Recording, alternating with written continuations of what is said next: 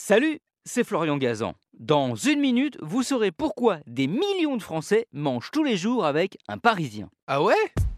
Ouais, et ce Parisien, ce n'est pas quelque chose qu'ils ou elles ont en face d'elle, mais entre les mains, car il s'agit d'un sandwich, le fameux jambon beurre. Ah ouais? Ouais, il s'en vend environ 1 milliard 200 millions par an, ce qui en fait de loin le sandwich le plus populaire de France.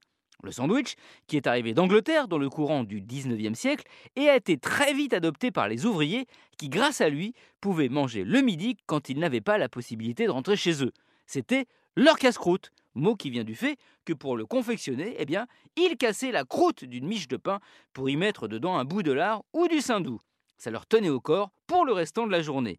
Le jambon beurre, lui, est arrivé plus tard, grâce entre autres à l'essor de la baguette. Ah ouais? Ouais, dans les années 40, à Paris, où les fameux Fordéales, ces manutentionnaires qui transportaient les marchandises, mangeaient sur le pouce en pleine journée en se faisant un sandwich avec de la baguette, du beurre doux et la charcuterie la plus répandue dans la capitale, le jambon blanc, dont le vrai nom est le jambon de Paris.